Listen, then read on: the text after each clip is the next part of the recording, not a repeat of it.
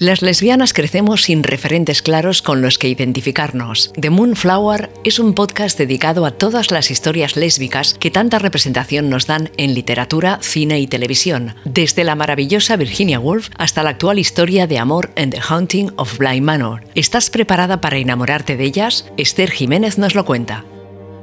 Buenos días, buenas tardes, buenas noches. ¿Qué pasa? ¿Qué tal ha ido ese verano? El mío ha ido genial y espero que el vuestro también.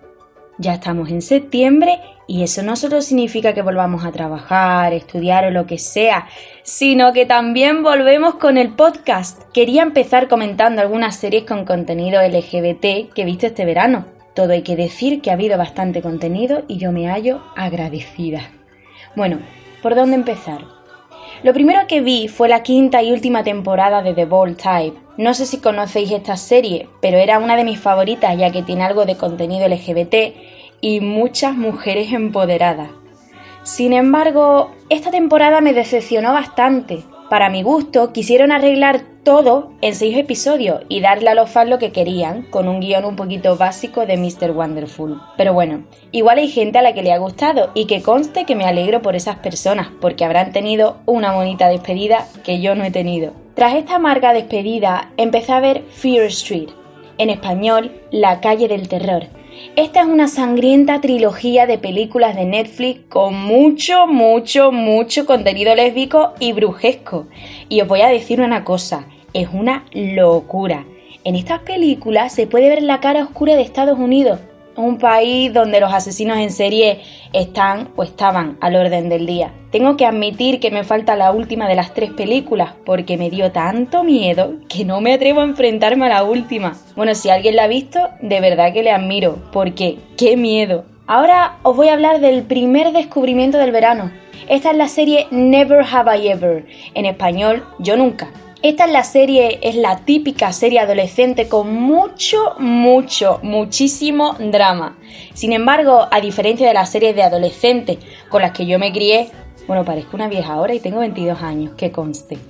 Tiene muchísima diversidad, es decir, hay gente hetero, evidentemente, homosexual, bisexual, gente de todas partes, de todos los países, y por si no fuera poco, también habla sobre la identidad, sobre cómo encuentras tu identidad cuando te has criado en Estados Unidos, pero tu familia es de India, en el caso de la protagonista. Sinceramente, aunque la serie es lo que es, a mí me ha enseñado muchísimo y estoy muy contenta de que las nuevas generaciones tengan este contenido. Cuanto más contenido y diversidad, más posibilidades hay de que te puedas identificar con aquello que ves. De verdad, yo creo que la representación en la televisión es muy importante para encontrar la identidad de uno mismo. Por cierto, los acentos de los indios hablando inglés es precioso. Bueno, bueno, bueno. Hablemos ahora de Atypical, en español atípico. Poco famosa es esta serie para lo preciosa que es, ¿eh? Este verano se estrenó la cuarta y última temporada de la serie. Sin embargo, pienso que a diferencia de The Bold Type, Robia Rashid, la directora de esta serie, sí supo cómo cerrarla. Por si no la conocíais antes, esta serie habla sobre el autismo desde el amor y la inclusión. También, porque si no, no estaría hablando de esta, tiene contenido LGBT. Así que ya sabéis. Por otra parte, ya se ha estrenado la segunda temporada de Modern Love en Amazon Prime. Y es que si esta serie ya hablaba del amor moderno, esta temporada se ha vuelto más moderna aún y nos ha incluido más contenido LGBT que en la pasada temporada. Además, muchos de sus capítulos están grabados en Irlanda.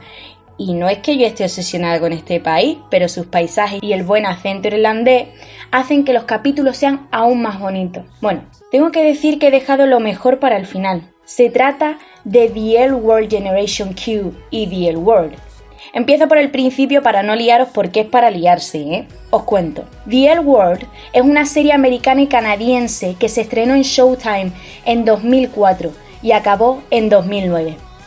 Esta serie fue una auténtica revolución, ya que sigue la vida de un grupo de mujeres lesbianas y bisexuales que viven en Los Ángeles. Qué fuerte, ¿eh? Una serie en la que el centro narrativo no es una pareja heterosexual, que está genial también, ¿eh?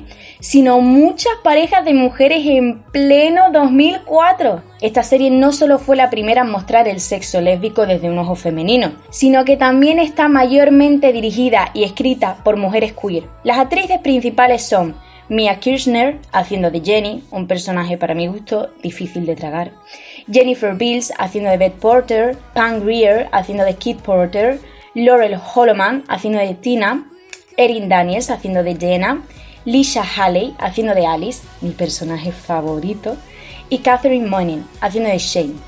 Por otro lado, tenemos The L World Generation Q, la cual se estrenó en 2019, unos cuantos años más tarde, como podéis ver. Fijaos si el colectivo LGBT ha cambiado. Si el primer L World ya revolucionó el mundo de la televisión, esta secuela nos trae una nueva generación mucho más abierta y progresista. Mientras que la serie original era un poco transfoba y bifóbica, lo cual creo que no es muy criticable porque simplemente refleja el pensamiento de aquella época y la poca información sobre el tema. Esta secuela incluye estos colectivos de manera muy natural y no los discrimina, o por lo menos lo intenta. Las actrices Jennifer Bills, Kate Monin y Lisha Haley de la serie original vuelven con sus personajes, esta secuela también tiene lugar en Los Ángeles y también relata las aventuras de un grupo de lesbianas, bisexuales, trans y demás. No os cuento más que os spoileo y no estaría bonito. La cosa es que lo gracioso de todo esto es que yo lo vi todo al revés, ya que no sabía de la existencia de The World. Entonces, primero vi la primera temporada de Generation Q, que por cierto recalco que este verano se ha estrenado la segunda y oh my god, y luego, el mes pasado, agosto, empecé la serie original de 2004. Y vaya locura de spoiler que me hice con la primera temporada de Generation Q. Por favor, si vais a empezar esta serie, no seáis como yo. Haced las cosas bien y empezad por la original, que además lo vais a vivir más porque vais a entender más cosas. A todo esto, lo que más me flipa de estas dos series es la cantidad de lesbianas que hay en Los Ángeles. Yo no sé si es verdad, pero vaya suerte tienen las que se hayan criado allí. En fin, quiero irme a vivir a Los Ángeles y casarme con una Alice.